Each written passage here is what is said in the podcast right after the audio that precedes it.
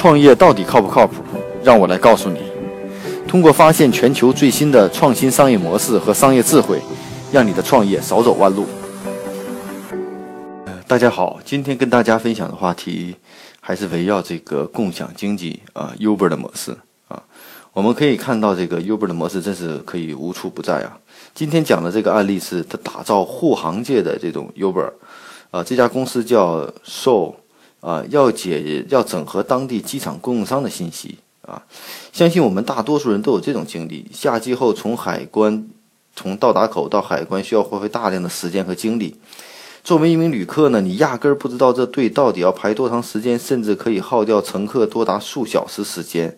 啊，出关入关，嗯，行李安检，甚至说是排队等车等啊，其实这个对我们来说实在是一种煎熬。也许整个做飞行的时间可能还不到四个小时，但办理所有手续的时间可能就长达三四个小时。也许人更多的时候会出现更多的等待。那针对这个问题呢，有些机场呢倒是针对此问题解决了解决方案，但都是针对重要客户啊，他们 VIP 呢做了特殊通道。我们看到有这个头等舱。或者说是这个 VIP 的客户啊，有特殊的休息厅和快速通道，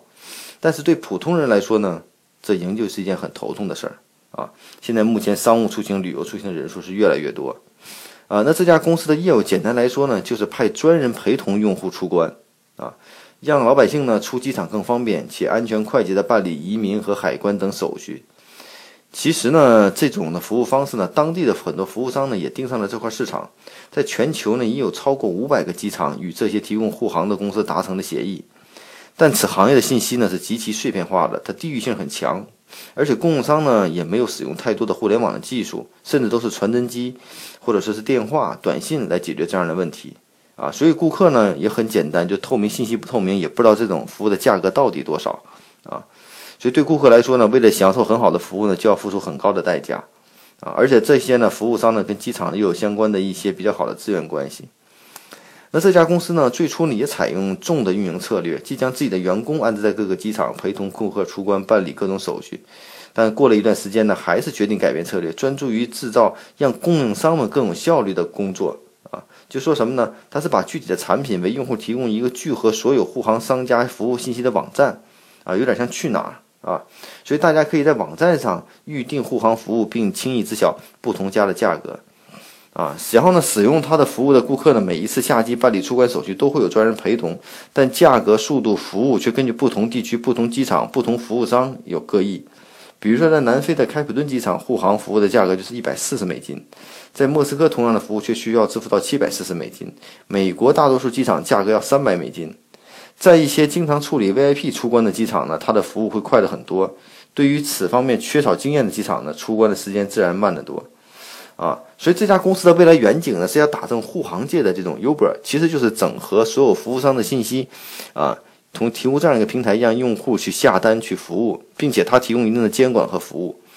用户在 APP 上就能查看本次陪同人的图片和其他的真实信息，服务人员就能够实时追踪客户航班的情况，并在允许的情况下查看客户质量以及更好的服务客户。其实这也是一种把原来只能针对 VIP 和高端用户的一种服务推向普通大众，而且整体的服务价格和服务，我们相信在中等的这种，呃中等呃中产阶级的这种收入是完全可以接受的。像我之前就遇到过统长的经历，啊。在办理飞机入登机的时候，就希望能够快速的进去，因为大家总会有堵车，总会有迟到，也不愿意浪费大量的时间啊。呃，另外呢，之前你看我有一个朋友做这种叫餐旅服务的，他的给一些大的企业提供餐旅服务，最大的特点就是能够在机场提供一些特殊的服务，比如说快速的入关、快速的出关，然后接站陪同，甚至安排车辆，一切都是很省时间啊。所以呢，这种服务来说呢，我觉得是有需求的。啊，至于能做成多少，做成什么样，我觉得还是取决于大家啊。但不过有一点好处就是什么呢？对，对于这种资源需要整合、业务比较分散的行业，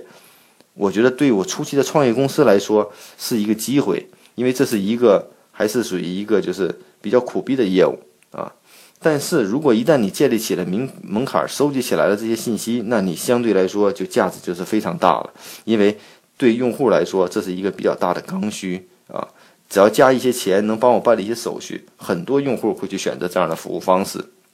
就好比现在很多愿意去私人的医院，愿意去这种私立医院上学、私立医院去体检，享受同样的服务，付出一点价钱，但我省大量的时间。所以这些服务对那些时间性要求比较紧的人们来说，确实是一种不错的服务。那呢，也希望这个模式的分享对大家有所帮助。是否这个模式在国内也能做得不错呢？也有这种机会呢？那我们待以期待。关于创业不靠谱，更多的。文字资讯，请关注技术帮的微信号，啊，技术帮零零幺。